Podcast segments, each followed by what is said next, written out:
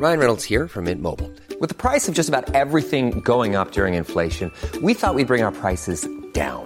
So to help us, we brought in a reverse auctioneer, which is apparently a thing. Mint Mobile unlimited premium wireless. Ready to get 30, 30, bit to get 30, bit to get 20, 20, 20, bit to get 20, 20, bit to get 15, 15, 15, 15 just 15 bucks a month. So, Give it a try at mintmobile.com slash switch. $45 upfront for three months plus taxes and fees. Promo for new customers for limited time. Unlimited more than 40 gigabytes per month. Slows. Full terms at mintmobile.com.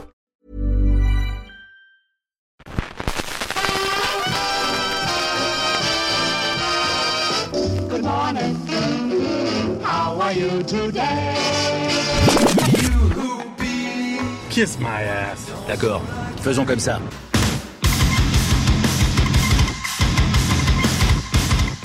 Podzol, le podcast des cyclistes aventuriers, épisode 32, ici Richard Delhomme. Aujourd'hui, je discute avec Lynn Bessette. Pour faire rapide, Lynn a un palmarès long comme le bras, et même comme les deux bras et les deux jambes. Avec de nombreux titres nationaux au Canada, toutes disciplines confondues, plusieurs Jeux olympiques au compteur et de nombreuses victoires internationales, Lynn est une légende du cyclisme au Canada et spécialement au Québec. Et au lieu de se reconvertir dans l'entraînement ou acheter un bar tabac, Lynn s'est lancé en politique et a été élu député de son comté du Brome-Missisquoi au sud de Montréal. Je vous laisse découvrir cette femme géniale, pleine d'énergie et de conviction. Tout au long de l'épisode, je parle de vidéos, d'articles de presse, les liens sont dans les notes du podcast. Sans plus attendre donc, Lynn Bessette.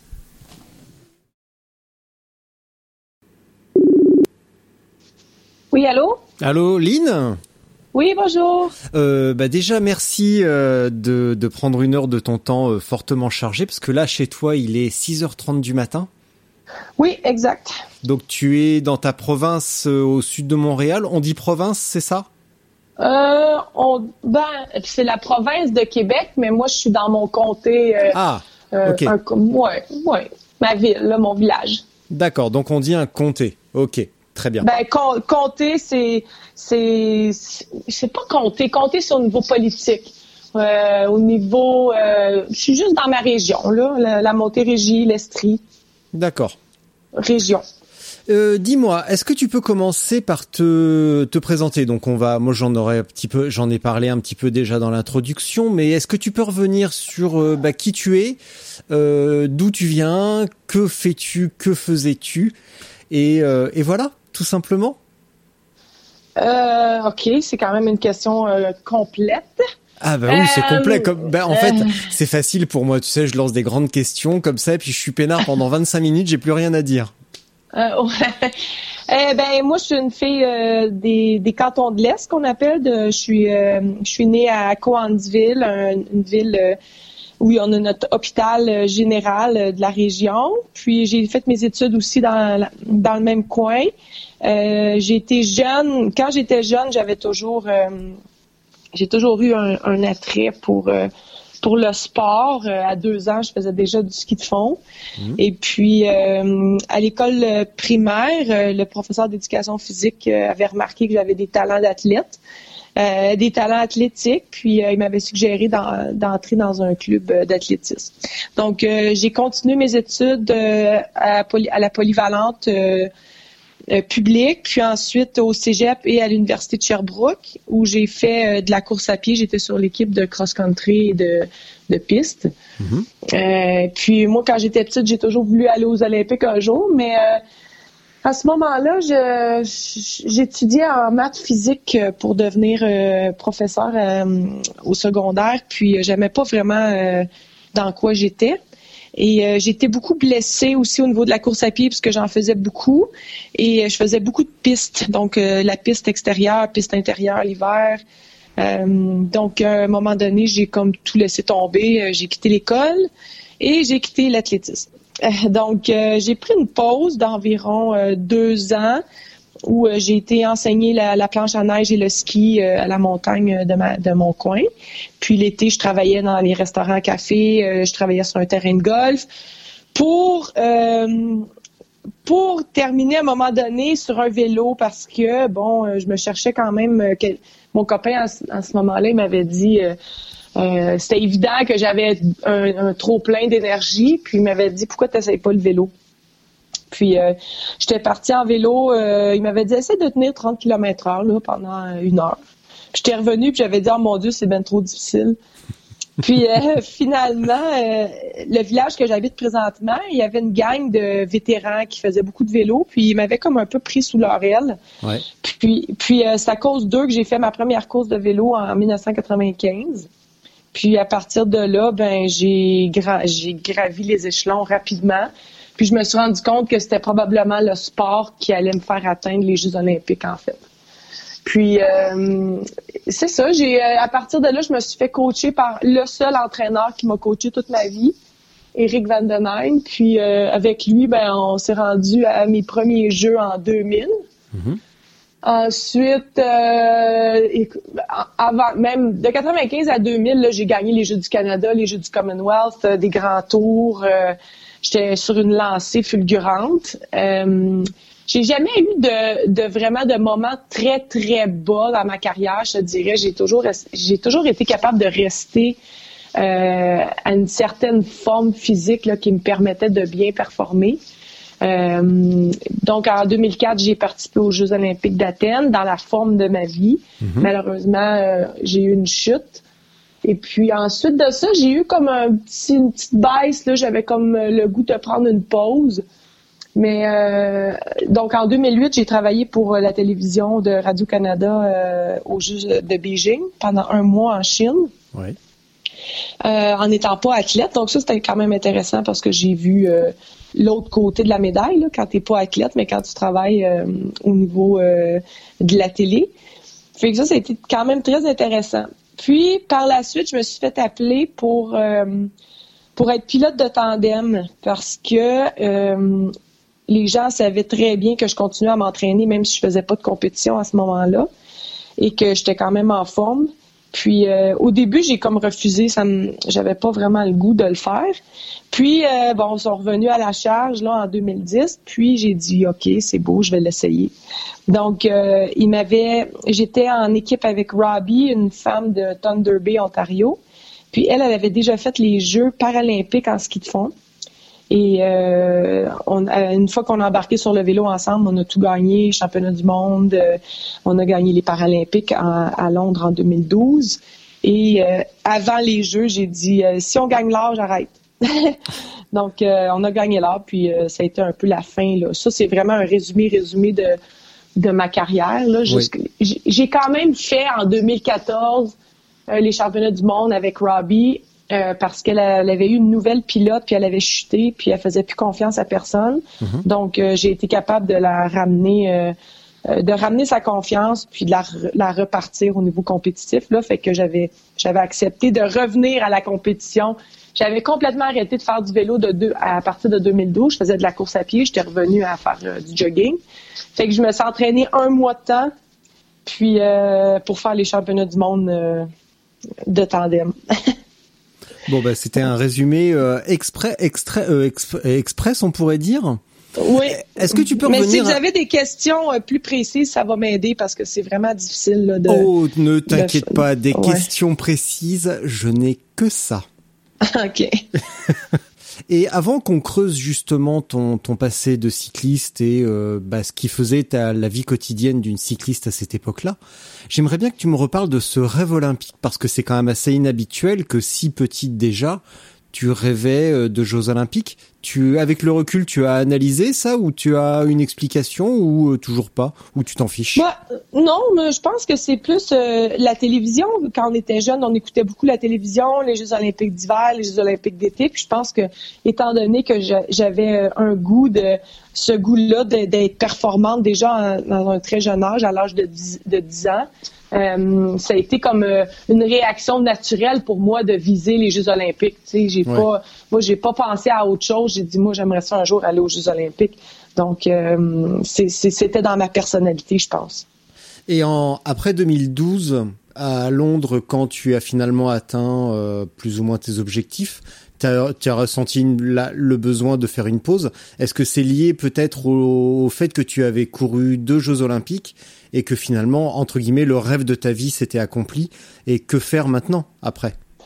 Euh, tu veux dire après de, après euh, avant 2012 parce que je suis revenue en 2012. Ah oui. Donc oui, oui. euh, j'avais arrêté oui, oui. avant. Oui, tu as fait 2000-2004, pardon. Donc après 2004, après Ouais, 2000 j'ai pris une pause. J'avais pris une pause. euh, en fait, en 2005, j'ai pris une pause de. J'étais pas sur une équipe professionnelle. Ouais. Et euh, j'ai fait des courses de vélo de montagne euh, sur le circuit nord-américain. Euh, je faisais un peu de tout. J'avais comme le goût de d'avoir un peu peut-être moins de pression. Et en 2006, j'ai dit on continue. Puis euh, j'avais signé avec l'équipe Team Mobile, euh, l'équipe allemande. euh, euh, ça, Team Mobile, mais avant Ouais. j'étais chez l'équipe Saturne, l'équipe américaine Saturne. Mhm. Et euh, je te dirais que euh, quand on a été une, une- une excellente athlète sur une équipe professionnelle et qu'on est bien payé, puis là on prend une pause d'un an, puis qu'après on se fait on se fait dire ben là vu que t'as arrêté un an, euh, tu vaux plus grand chose. Je me sentais euh, je me sentais pas tellement bien là-dedans. J'avais comme signé quand même pour un montant très bas par rapport à ce que je valais. Puis je savais que je valais plus que ça, mais on dirait que j'avais pas été capable de je me disais si j'ai pas eu, j'aurais rien. Et puis euh, je trouve que ça a manqué de respect envers euh, ça avait manqué de respect envers moi puis euh, l'équipe euh, ça fitait pas, pas du tout avec moi donc euh, je suis partie. J'ai pas Ouais. terminé ma saison. Au mois de mai, euh, j'étais autour de l'aude en France à Limoux puis j'ai tout laissé dans ma chambre puis je suis partie. Carrément. je, je- ouais, je me Ouais. sentais pas, je me sentais vraiment pas respectée dans cette équipe-là. Puis euh, j'ai décidé de, j'avais pas besoin de ça pour vivre, donc euh, Hmm. je suis partie. Puis c'est à ce moment-là que j'ai pris, euh, j'ai pris un peu de recul. Puis c'est là que j'ai, j'ai, euh, je faisais quand même encore quelques petites courses là, mais pour moi, j'avais pas signé avec euh, d'équipe professionnelle.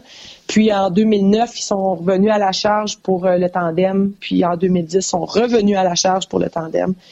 Et là, j'ai finalement dit oui. Donc, euh, j'ai pris comme un trois ans là, de, de entre deux où je faisais des courses de vélo de montagne avec une petite équipe, des courses de cyclocross. euh, mais pas. euh, Ah non, j'avais fait des coupes du monde en cyclocross, mais je faisais plus de vélo de route officiellement euh, sur une équipe.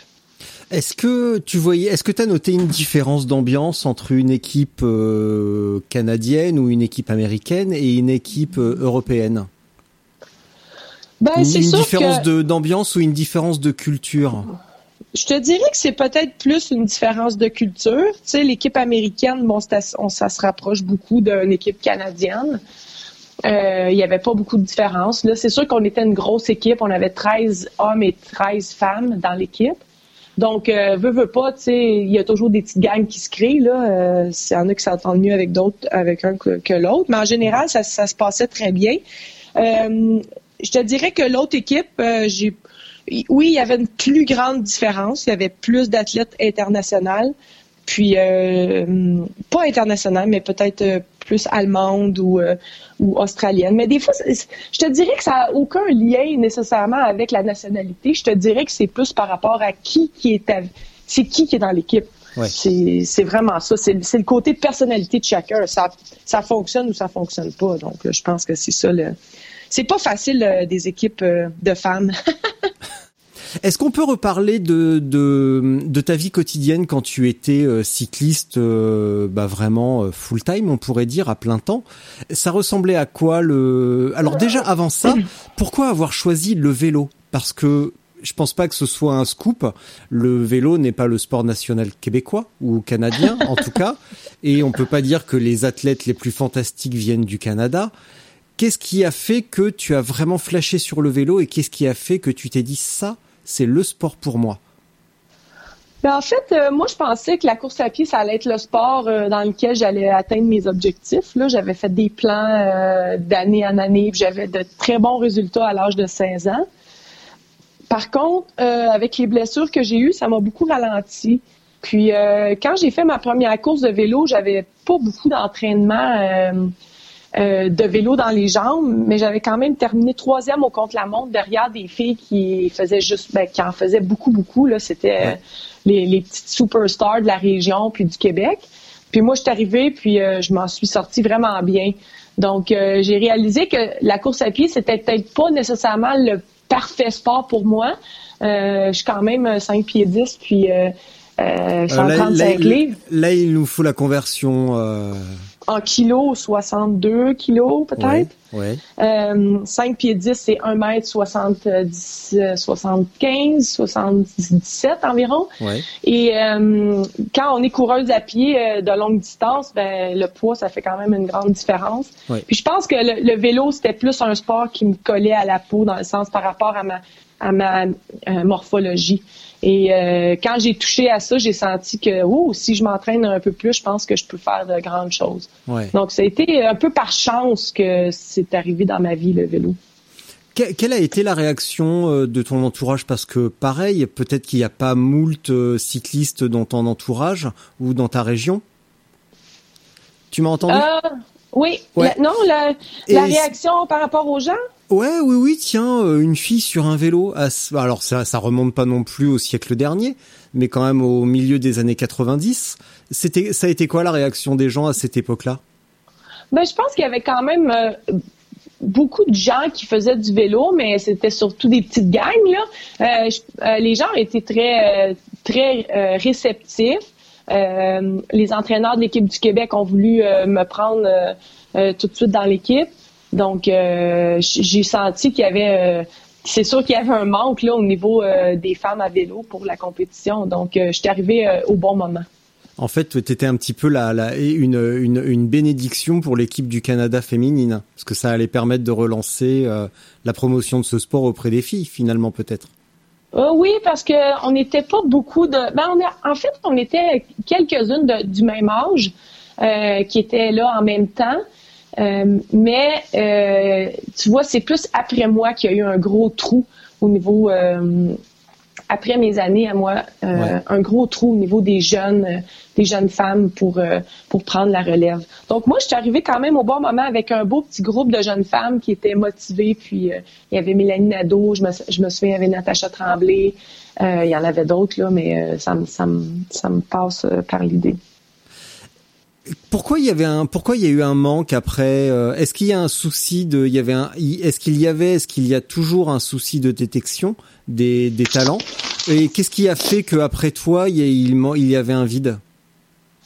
Ben, je pense que ça, dépend. euh, ça dépend euh, justement de la détection des athlètes. Est-ce que les jeunes femmes veulent en faire du vélo? Puis l'autre chose, c'est la période euh, de transition quand tu es une jeune femme et quand tu deviens une femme. Ouais. Euh, le, 20, le 23 ans, 20, avant, avant 23 ans, là, je te dirais 19, 20, 18 ans. Euh, c'est une période qui est difficile pour les jeunes femmes. Le corps change. euh, euh, puis il y a- il y a une grosse période d'adaptation. Puis souvent, les jeunes filles, ils, ils passent pas ce cap-là. Euh, ils sont excellentes quand ils ont 16 ans, 17 ans, 18 ans. Puis là, ils arrivent dans les périodes de 19, 20 ans. Puis là, ils, ont, ils, comprennent pas pourquoi ça fonctionne plus. Ils étaient bonnes avant, ils sont plus bonnes maintenant. Euh, puis ça, je pense que ça a un gros impact sur, euh, sur qui, qui continue dans le sport par la suite. C'est de, tu parles de, de quels paramètres Donc là, t'as dit le corps change. Peut-être que le mental change aussi. Qu'est-ce qui change entre 16 et 20 ans chez une femme? Chez Ben, je pense que tu sais notre corps change là. À un moment donné, on a une période où euh, un peu comme c'est comme la période adolescente de la femme qui change. Euh, on, a, on a des seins, euh, on commence nos menstruations peut-être un peu avant, euh, on prend un peu de poids, on, sait, on se questionne beaucoup sur notre image, toutes des choses que dans le fond, si peut-être les jeunes femmes avaient de l'information là-dessus, ils savent qu'ils vont changer, mais par rapport au sport, qu'est-ce que ça a comme impact? Là, je peux pas dire scientifiquement qu'est-ce que ça a comme impact, mais je sais que ça, ça doit jouer énormément. Donc, euh, je pense que ça, c'est une période euh, justement qui est difficile. Et il n'y a pas d'encadrement pour, euh, pour, euh, pour expliquer ça aux filles? Je te dirais que maintenant, ils doivent, ils doivent en avoir, ils doivent en avoir de l'encadrement beaucoup plus que quand moi j'étais là. Euh, mais encore là, tu sais, euh, je ne sais pas comment ça fonctionne. Il y a aussi les jeunes femmes, quand ils arrivent à 18 ans, 19 ans, sont à l'université, ils, trouvent euh, peut-être un domaine euh, qui les intéresse, ben le sport devient peut-être pas nécessairement leur priorité. Tu sais, je pense que faut, faut qu'ils soient dans le sport pour les raisons, pour les bonnes raisons. C'est-tu elles qui ont voulu être dans le sport ou sont dans le sport parce que leur petit frère était dans le sport puis ou leur mère aimait vraiment ça, faire du vélo? je pense que là, c'est là qu'ils font leur choix. Mais il y a peut-être aussi que déjà euh, gagner sa vie comme athlète professionnel, c'est pas toujours évident. Il y a peu d'élus.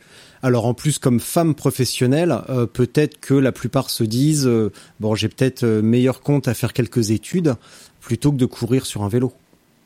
Oui, puis je pense que maintenant l'important c'est ce qui ce qui ce qu'on essaie d'inculquer aux jeunes athlètes, c'est de rester aux études en même temps de faire leur, sport, évidemment. Et j'ai eu un blocage cérébral, j'ai essayé de dire quelque chose, mais c'est pas sorti. Ça, je pense que ça arrive à peu près à tout le monde un jour, et là, ça vient de m'arriver, c'est génial. Ça ressemblait à quoi tes, ça ressemblait à quoi tes journées d'entraînement et surtout ta planification euh, annuelle? Parce que j'ai commencé à en parler avec Mathieu, donc il m'a expliqué comment il faisait, euh, comment au Québec vous vivez euh, en fonction de la nature et en fonction des saisons. Tandis que nous, euh, en Europe, on essaye plutôt de se battre contre la nature. Vous, vivez avec. Euh, c'était quoi à ton époque? Enfin, ou même maintenant, euh, ça ressemblait. Alors, quand tu étais pro, ça ressemblait à quoi? Ben, quand j'étais au début, quand j'ai commencé à être, professionnel, je m'entraînais à la maison toute l'année. Est-ce que vous m'entendez? Ah, très très bien. Ok. je, je m'entraînais toute l'année à la maison, même janvier. Euh, février. Puis là, euh, j'allais faire mes premières courses en mars. Je m'en rappelle, on était en 98, là, j'avais pas été faire de camp d'entraînement. Euh, je me souviens, là, j'étais arrivée directement de l'hiver. J'avais été faire un camp d'entraînement de deux semaines en janvier, ça c'est en 98, ma première année professionnelle. Mmh. Quelle année? Quelle bonne année pour devenir professionnel 98. ouais, c'est ça. Fait que là, je suis revenue à la maison. Et je me suis entraînée sur mon, mon, vélo intérieur. Je faisais de la course à pied, du ski de fond. Puis, en mars, j'étais allée en Californie faire mes premières courses. Donc, j'avais seulement pédalé deux semaines dehors euh, avant de commencer ma saison en mars là, avec les courses en Californie. Euh, ça, c'était les premières années. Euh, je te dirais les deux premières années, j'ai fait ça. Ensuite, j'allais habiter en Californie pendant l'hiver. Ouais. Parce que là, à un moment donné, si tu veux être professionnel, ben tu vas être au maximum de ta forme quand arrives euh, quand arrivent les premières courses. Puis euh, c'était pas possible avec le niveau de compétition euh, auquel on avait affaire parce que toutes les filles faisaient ça. Donc euh, ouais. j'ai décidé de c'est ça, j'allais rester je restais après le camp d'entraînement un, autre mois ou deux, puis je profitais de, la température californienne pour m'entraîner. ça ressemblait à quoi? Ben moi je m'entraînais j'avais une journée de congé par semaine, puis je me levais à 6 heures tous les matins. Euh, j'étais sur le vélo à 9, puis là, ça dépendait si j'avais une journée, une double journée ou c'était une, longue journée, puis je revenais euh, en début d'après-midi ou au milieu d'après-midi. Puis je me couchais toujours tôt. Quand tu dis une longue journée ou une double journée, ça veut dire que tu alternais des sorties euh, longues, on va dire entre 4 et 6 heures, je suppose? Ou alors tu faisais deux deux sorties dans la journée et tu c'était ça ressemblait à quoi ces sorties là en fait, euh, les doubles journées, les doubles journées, c'était surtout si j'avais des intervalles le matin. Ouais. Euh, je rentrais à la maison, je prenais une pause, puis je ressortais en fin de journée pour aller faire un autre petite heure et demie, euh, deux heures pour me délier les jambes, comme on dit en jargon cycliste. Puis les longues journées, ben moi, des 6 heures, c'était rare que je faisais ça. Par contre, des fois, j'allais rouler avec des groupes de gars. Puis là, oui, je pouvais je pouvais les, les suivre pendant 6 heures. Là, ça me dérangeait pas. J'étais dans les roues de toute façon. oui. Et t'as jamais pensé à, déménager, euh, par exemple, en, en, Espagne, à Gérone, qui, qui se fait euh, beaucoup aussi? Bon, à ton époque, c'était tous les peut-être les débuts de, de l'Espagne, mais maintenant, ça c'est devenu une ville de cyclistes. Il y a que ça dans toute la ville. Ça t'a traversé un petit peu l'esprit euh, au début des années 2000 euh, Pas vraiment. Euh, J'aimais bien mon petit milieu californien. J'avais pas besoin d'aller en Europe parce que je trouvais que je retrouvais je retrouvais ce que j'avais de besoin ici. Ouais. Puis euh, des fois s'expatrier trop loin de la maison, ça fonctionne pas nécessairement avec tout le monde. Mm. Donc moi j'ai j'ai pas eu ce, ce besoin-là. Par contre, mon mari lui est allé courir pour une équipe européenne et lui a habité à Gérone pendant quelques quelques mois, je te dirais, un an peut-être. Mais euh, j'avais été le visiter, puis on est allé euh, au mois de juin en plus euh, à Gérone voir des amis. Mais ça a beaucoup changé depuis. Qu'est-ce qui a changé? Ben moi je trouve que il y a beaucoup, beaucoup de cyclistes. Il y a, il y a encore beaucoup de pros, mais il y a, encore, il y a beaucoup de, de, touristes, cyclistes touristes. Donc ça, je trouve ça génial. Ben, le, on en a parlé récemment. La, toute la ville a structuré son offre touristique autour du vélo. C'est quand même assez génial. Et comme tu dis, il y a peut-être moins de pros. Euh, j'ai croisé Olivia Dillon euh, là-bas, j'ai croisé une fille de chez Trek. En revenant un soir, j'ai vu une fille de chez Canyon. Donc c'est quand même assez dingue. J'ai pas vu d'homme, j'ai pas vu d'homme pro, à part euh, Christian Meyer, mais malheureusement j'ai vu que bah, lui, il est plus, il est plus pro lui. Ben oui, mais surtout j'ai vu que sa roue arrière et de très loin, parce qu'on était au départ de la même course et je l'ai pas vu longtemps. Mais lui, il fait des courses pour le plaisir, là, parce qu'il s'occupe de. Ben oui. De, ah ben oui, en plus, en plus, je dis ça d'un air innocent, mais en plus, il est canadien et euh, de ben pas si loin que toi, donc forcément, ben tu le connais bien. Et oui, oui, il gère plusieurs cafés euh, à, à Gérone, et c'est c'est assez génial ce qu'il a fait. Le magasin qu'il gère est euh, totalement magnifique. On va faire une petite transition en douceur. Tu vas me parler du Canadaman. okay. ah, tu l'as pas vu venir celle-là, hein? Oh non, écoute, c'est parfait. Alors, qu'est-ce qui t'a pris? En fait, euh, c'est un de mes bons amis trois ans. C'est en 2017, c'était la première édition, je crois, si je me rappelle bien. 2017, 18, ouais, c'est ça. Et euh, c'est un de mes bons amis qui l'organise. Puis il m'a dit, hey Lynn, je, pars euh, toute une nouvelle affaire. je pense que c'est complètement dans tes cordes. Et j'ai dit, bon, ben c'est sûr, j'essaye. Donc, euh, j'avais fait, moi, des... Euh, l'année, tantôt, on se parlait... Euh, les années que j'avais arrêté un petit peu, là, 2008-2009, je m'étais entraînée pour faire du Ironman. Donc, je nageais cinq jours semaine. en fait, je m'entraînais comme une professionnelle Ironman. Et ça prenait toute ma vie, donc j'ai pas fait suite à ça. Mais, est-ce que vous m'entendez toujours? Je, quand, si, je parle pas, ça veut dire que je t'écoute attentivement. OK. Alors là, euh, c'est ça. Donc j'ai, ça prenait toute ma vie, puis euh, je me suis rendu compte que c'était pas nécessairement ça que je voulais faire, donc euh, j'ai abandonné le projet. Mais quand Dan, il s'appelle Dan Poirier, il est arrivé avec son événement de Canada Man, il dit ça va être parfait pour toi, c'est plus aventurier, c'est c'est parce que moi j'ai commencé à faire des courses aventures d'orientation là euh, après ma carrière cycliste avec des une, équipe de, de, gars de Québec. Mm-hmm. Et donc, on fait quand même euh, du vélo de montagne dans des courses aventures, euh, du canot, du trekking, toutes sortes de trucs. Alors, j'ai dit oui, mais ça faisait depuis 2009 ou 2010 que j'avais pas nagé. Donc, j'ai pas vraiment nagé non plus pour la première édition. Et euh, je me suis lancé euh, le défi. Donc, euh, j'ai quand même un 4 km de, natation. Et je suis sortie de l'eau en 1h31, là, peinard. Alors, j'étais contente. Et j'ai gagné la, la, première édition de l'événement en 12h37. Alors, j'ai dit, bon, mais l'année prochaine, l'année prochaine, c'est sûr que je reviens. Et l'année passée, je l'ai fait. Je m'étais pas entraînée une fois à la nage et je suis sortie de l'eau en 1h23. Mais là, j'ai dit, c'est payant pas nager. Je suis plus vite de 7 minutes. Alors. L'entraînement, c'est totalement surcoté, hein. Oh, vraiment. Alors, j'ai laissé faire la nage encore une fois et j'ai remporté l'événement en 12h02. Donc, j'avais retranché 35 minutes de, mon événement. Puis, le Canadaman, pour que les gens ils savent un peu, c'est les distances euh, d'un Ironman, mais euh, on nage euh, à 4h30 du matin, donc il fait noir. On a des bouées lumineuses qu'on suit. Ensuite, on a un 180 de vélo avec 4000 mètres de dénivelé. Et on a un marathon qui se termine par des sentiers très abrupts au lac Mégantic. Donc, c'est surtout en sentier. Là, je pense qu'il y a 17 km de chemin, puis le reste, c'est des, des trails. Et euh, cette année, je l'ai refait et j'avais pas nagé encore une fois et j'ai fait 1h16.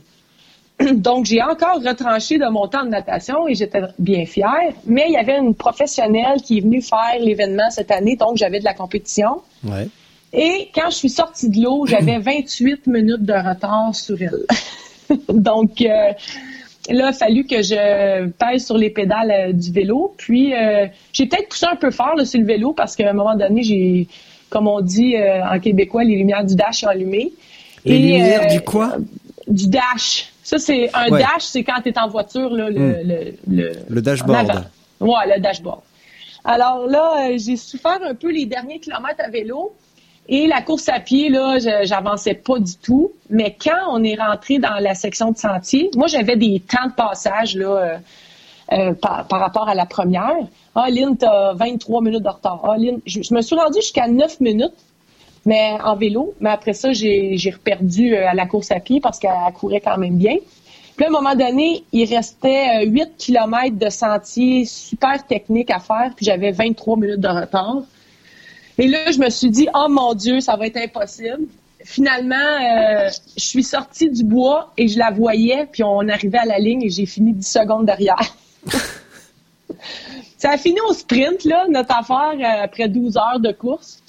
Euh, donc, euh, c'est ça. Cette année, euh, j'ai terminé deuxième, mais c'était c'était toute une aventure, là, une course vraiment différente des autres années. J'étais moins en forme un peu aussi. Mais euh, c'est ça. Donc, euh, c'est une super belle, euh, un bel événement. C'est vraiment... c'est pas... Je peux pas considérer ça comme un Ironman. C'est plus un, une aventure. Tu t'embarques dans une aventure. L'objectif, c'est de terminer avant les étoiles. C'est ça. Donc, l'aventure. Puis là, à la fin, j'ai dit, ah, l'année prochaine, je le fais pas parce que parce que j'aime plus ça me lever à 3 heures du matin pour aller partir un départ à 4 heures, tu sais. Fait que là, finalement, Oui. je me suis ré- je me suis réinscrite, là. Ah, bravo. Là, tu parles d'aventure et euh, récemment, j'ai vu, euh, j'ai vu passer le petit film de Magali Rochette. euh, donc, pour ceux qui écoutent en France, Magali Rochette, c'est la star du cyclocross euh, canadienne hein, qui déchire euh, sur les coupes du monde actuellement et qui sera en Belgique euh, pour les premières, les prochaines manches. Oui. Et elle a, elle a mis en ligne une petite vidéo super cool, euh, plutôt bikepacking, où elle part avec son, euh, nous on dit son copain. Je sais que vous avez une autre expression, et puis d'autres, euh, d'autres amis, un groupe d'amis, pareil, vous dites autrement. Euh, Est-ce que c'est un truc qui te, qui t'intéresse? Parce que bah nous ça, ça prend pas mal d'ampleur en fait, euh, tout ce qui est bikepacking, gravel, etc.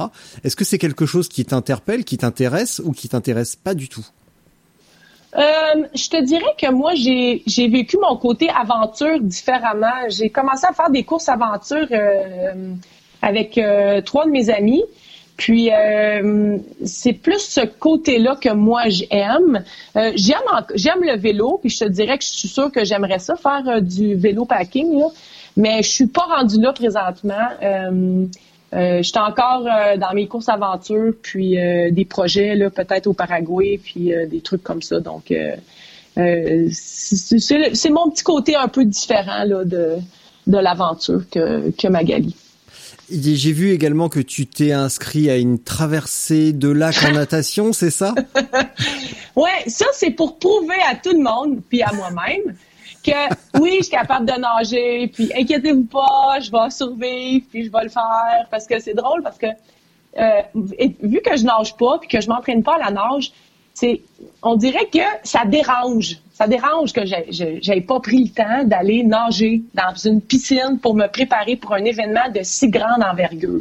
Euh, Est-ce que, moi, tu peux, est-ce que tu peux rappeler ce qu'est cet événement? Parce que du coup, ça peut être un tout petit lac. Mais au Canada, il n'y a pas de petit lac. Ben, c'est 12 kilomètres de natation Facile. en ligne. Mais je me suis dit, je me suis dit, le Canada Man, c'est, c'est 3.8. Bon, mettons 4. Ben, si tu fais x2, t'es rendu à 8. Ben, c'est comme quasiment si arrivé. t'es- quasiment arrivé. Fait que euh, moi, je me suis dit, on y va, ça, ça va passer. Euh, Dis-moi, Alain, à, à t'écouter, j'ai l'impression que tu fonces tête baissée dans tout ce que tu fais. C'est une impression ou j'ai bon? Ah non, c'est, pas mal ça. Je te dirais que j'ai peut-être ralenti un petit peu Ouais, non, pas vraiment. Euh, je pense que l'avantage que j'ai maintenant par rapport à quand je faisais du vélo, c'est que le vélo, c'est tu fais juste du vélo. Ouais. OK, oui, tu vas faire un peu de gym l'hiver pour euh, te renforcer, là. Mais présentement, moi, j'essaie de, de rester en forme le plus possible pour être capable de dire oui à n'importe quel événement ou défi que je pense que je devrais être capable de réaliser, là, euh, dans la vie. Donc, j'aime encore ça, les défis. J'ai des amis, justement, qui m'ont appelé pour un événement au Paraguay. Ben là, je regarde mes dates avec mon travail, si ça peut fonctionner. Mais je sais que je devrais être assez en forme pour prendre part à l'événement. Parce que je, peux tout faire maintenant. Je fais du vélo dans ma cave. S'il fait moins 36, euh, j'ai mon tapis roulant, j'ai ma machine à kayak, euh, j'ai mes skis, j'habite à 5 minutes de la montagne. Donc, euh, pour, puis quand je travaille, mais j'ai une piscine à côté. Donc, euh, tu sais, les souliers de course à pied, là, c'est facile de voyager avec ça. Donc, euh, t'es jamais mal pris si tu veux faire de l'exercice. Puis moi, c'est comme ça que, que je reste en forme maintenant, c'est avec la variété. Et en plus, oui, là, on a un petit peu avancé le, la, date de, de notre entrevue parce que tu m'as dit c'est demain ou après-demain. C'est demain, tu vas à Ottawa? Oui, ça? en fait, Ouais. oui, exactement. Je, je vais avoir mon assermentation pour euh, pour euh, ma- mon nouveau travail qui est député fédéral euh, de mon comté, qui est Brome-Missisquoi. Donc, j'ai été élue aux dernières élections fédérales. Et euh, ça, c'était un autre, un- une autre décision que j'ai prise dans ma vie de, de redonner à ma communauté, puis d'essayer d'aider, d'aider encore plus les gens.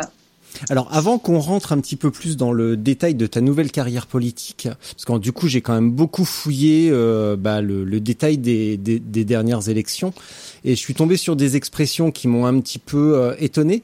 C'est quoi un bloquiste? Un bloquiste, c'est euh, c'est quelqu'un qui, qui, est, qui est pour le Québec. Mais ça veut dire que parce que toi, t'es contre? Non, moi, je suis pas contre, pas du tout, mais moi, je suis pour le Canada au complet. Un bloquiste, c'est pour le Québec. Ah, D'accord, donc on a affaire à donc c'est ce dont Mathieu me parlait, on a affaire à des identitaires purs et durs. Oui, exact, exact. D'accord, d'accord, d'accord. Bon, alors, qu'est-ce qui t'a pris de te lancer en politique? Ben, il y a quelques années, euh, il m'avait, il m'avait passé par l'idée de devenir maire, mairesse de, de, de mon Oui. village. Et finalement, bon, euh, j'étais pas tellement, j'étais pas prête, le timing était pas bon, puis j'ai laissé ça euh, passer. Puis finalement, euh, l'année de- l'année dernière, je suis allée à Ottawa quelques fois parce qu'on a un, projet à, à Bromont de vélodrome couvert. Et j'avais été à Ottawa pour essayer de rencontrer des gens, pour essayer de ramasser, pas de ramasser des sous, mais de, de trouver des, des moyens de subventionner euh, ce projet-là, parce qu'on avait besoin de plusieurs millions. Et je me suis rendu compte que, tu sais, des fois, on a quelque chose à l'intérieur de nous, mais on ne sait pas que ça nous intéresse tant que c'est pas euh, stimulé. Et, et quand j'étais à Ottawa ces quelques fois-là, j'ai senti que c'était un domaine qui me plaisait beaucoup et que j'avais le goût de, de me battre pour certaines choses. Puis ça a été vraiment euh, quelque chose qui m'a... euh, euh, comment on dit ça? Euh, je cherche, je trouve pas le mot, là, mais euh, ça va, ça va sûrement me revenir. Mais j'ai senti que j'avais j'avais une place là, puis que je pouvais faire des choses pour pour les gens de mon comté. Donc j'ai décidé de me lancer en politique. C'était ça vraiment la vraie raison. Puis j'ai redonné à mon à- aux gens de ma communauté par rapport au sport. Euh, j'ai fait des conférences, j'ai assisté à des événements de jeunes. euh, j'ai toujours été impliquée au niveau sportif, mais là je me suis dit je pourrais être impliquée autrement, puis aider les gens autrement. Donc tu es une femme de conviction, on pourrait dire, c'est ça? Oui, oui.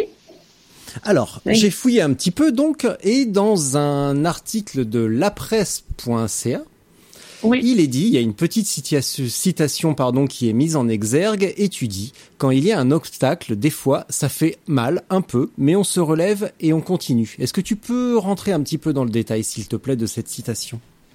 Mais je pense que ça, ça devrait être une réponse par rapport à qu'est-ce qui relie le sport à la politique. Euh, puis, tu sais, quand on est une- un athlète, euh, une athlète, on a, notre carrière est pas tout le temps euh, parfaite. On a des Mm. moments difficiles, on tombe malade, on, euh, on est blessé. euh, euh, Il y a plein de choses qui peuvent arriver. On a des années qu'on n'est pas tout à fait là. S'il y a des choses qui fonctionnent pas, no- notre forme physique est juste pas au point ou psychologiquement on n'est pas au bon endroit. Et mais on est capable de revenir de ces moments-là. Donc ça, c'est des obstacles. On est capable de se relever, de franchir et de continuer. Donc on met ça derrière nous, puis let's go, on continue vers l'avant. Et là, qu'est-ce qui, en politique, que- quels sont les obstacles potentiels qui se dressent déjà devant toi? Parce que tu dis un petit peu plus loin que tu as beaucoup à apprendre. Ça veut dire quoi, avoir beaucoup à apprendre en politique? Ben, beaucoup à apprendre parce que moi, j'ai pas de, de, de background politique. J'ai, j'ai, euh, politique ou de, de, de- j'ai pas géré des entreprises. Je suis pas une avocate. Euh, Il y a beaucoup de politiciens qui ont ces backgrounds-là, euh, qui sont plus impliqués au niveau euh, des, comment je pourrais dire, qui sont plus impliqués au niveau des grandes comment ça fonctionne, des grandes organisations comme, par exemple, le Parlement. Donc, euh, moi, j'ai beaucoup à apprendre de ce côté-là. Par contre, euh, je sais comment me battre, dans, euh, de travailler fort, puis je sais que je suis capable, je suis intelligente, puis je suis capable d'apprendre. Donc, pour moi, ça va être un défi, mais euh, j'ai pas peur de ce défi-là. Qu'est-ce qui a fait que tu as gagné dans ton comté face à Monique, son nom m'échappe? Alors, Allard, j'étais pas sûr. Monique Allard, la bloquiste. Pour- pourquoi tu, euh, qu'est-ce qui a fait que tu as gagné face à elle ou qu'éventuellement elle a perdu parce qu'elle a pu aussi commettre une erreur? Et tu as, c'était quoi ton, tes axes de, tes, tes, tes, tes, propositions pour le comté? Au-delà- en fait, Qu'est-ce que euh, tu essayes que- d'apporter en fait à la communauté? Je pense que c'est de l'écoute. Hein. En tant que député, il faut être à l'écoute de notre comté, il faut être présent euh, dans notre comté. Puis, euh, quand on fait une campagne électorale, c'est de rencontrer le plus de gens possible, puis de faire te faire connaître.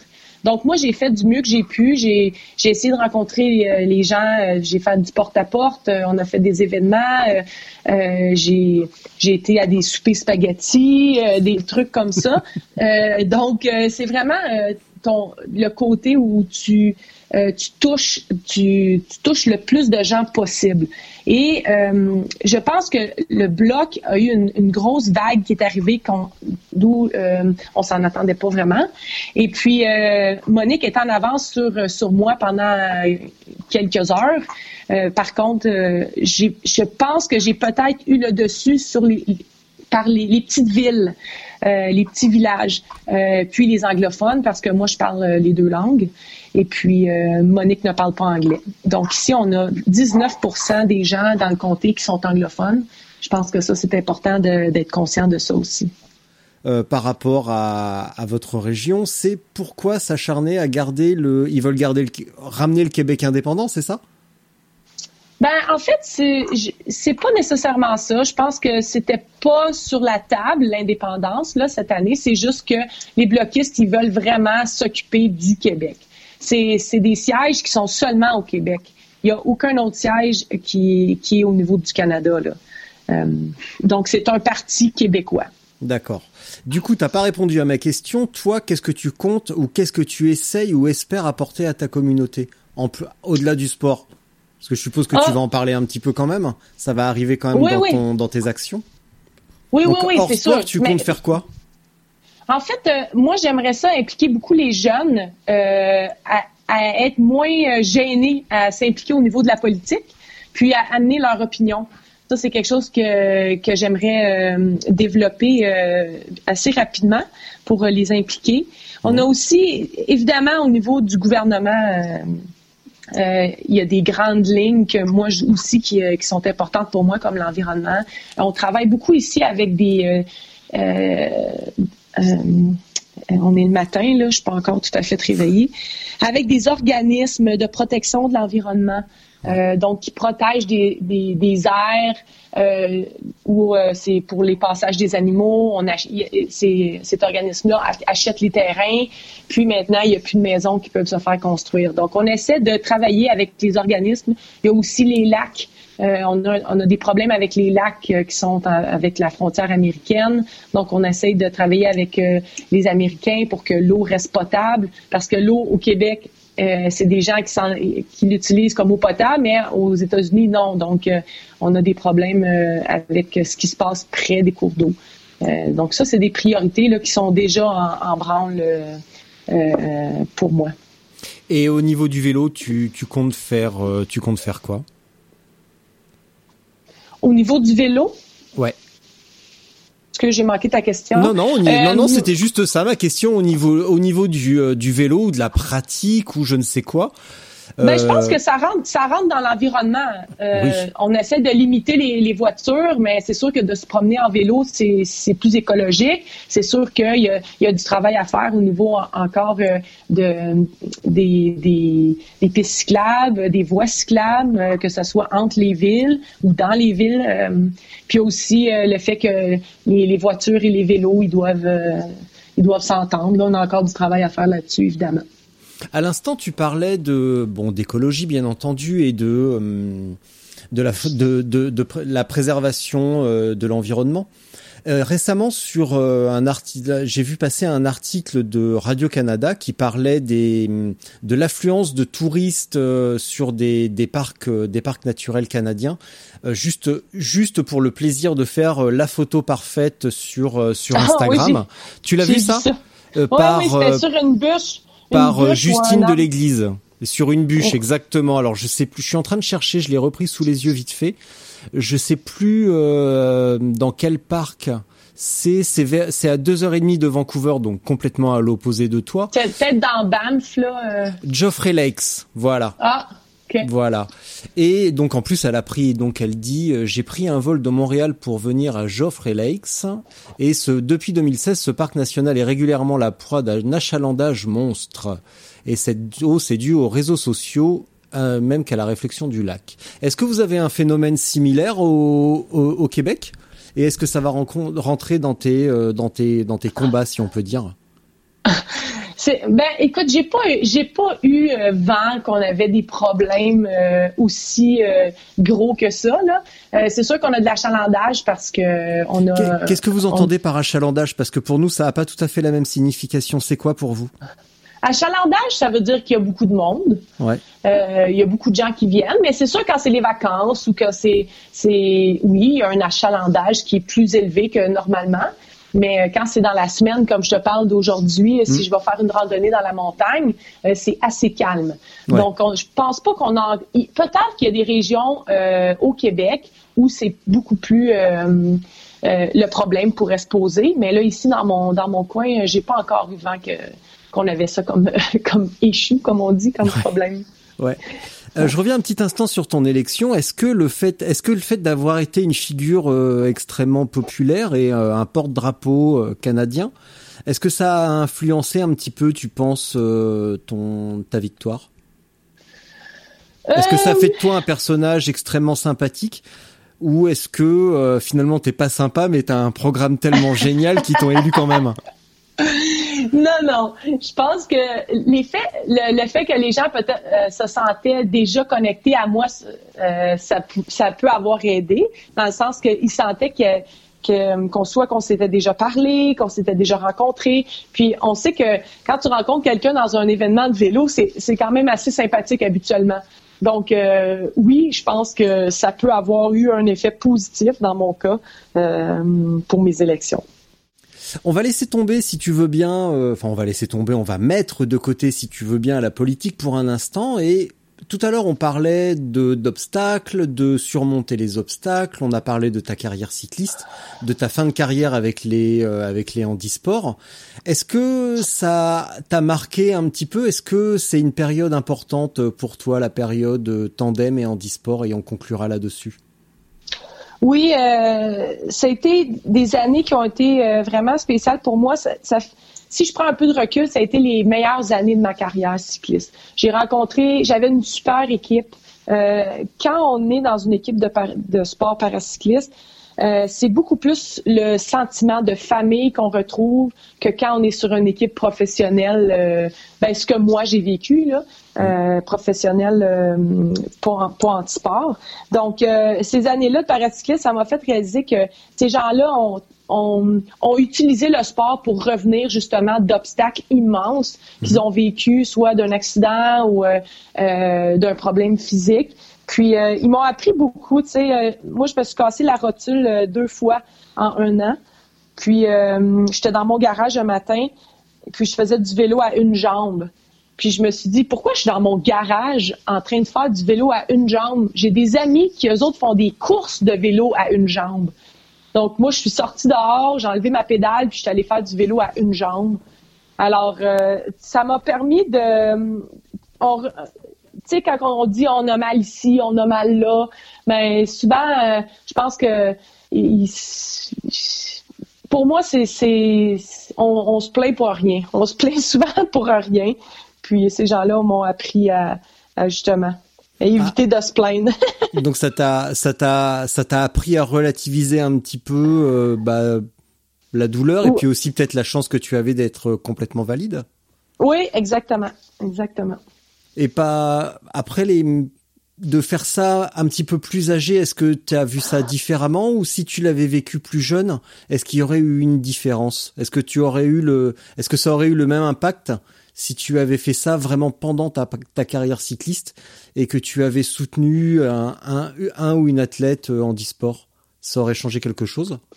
Bon, je sais pas. Probablement que ça aurait changé quelque chose. Parce que c'est, je pense que ça se peut pas que ça change pas quelque chose dans ta vie quand tu fais du sport avec des gens euh, handicapés. C'est, des gens qui peuvent t'apporter énormément. Puis c'est, que tu aies 10 ans, 12 ans, 15 ans, 18 ans ou 38 ans, quand moi je l'ai fait, euh, je pense que c'est la même chose. Lynn, on va s'arrêter là-dessus. Moi, je vais m'absenter un petit instant et je vais te laisser pour ta minute de solitude. Je te l'avais dit tout à l'heure. Bah Lynn, en tout cas, merci de m'avoir accordé euh, pratiquement une heure de ton temps important à cette heure aussi matinale de la journée. Merci beaucoup. Je te laisse, je pose le micro. Merci encore et à bientôt. Merci.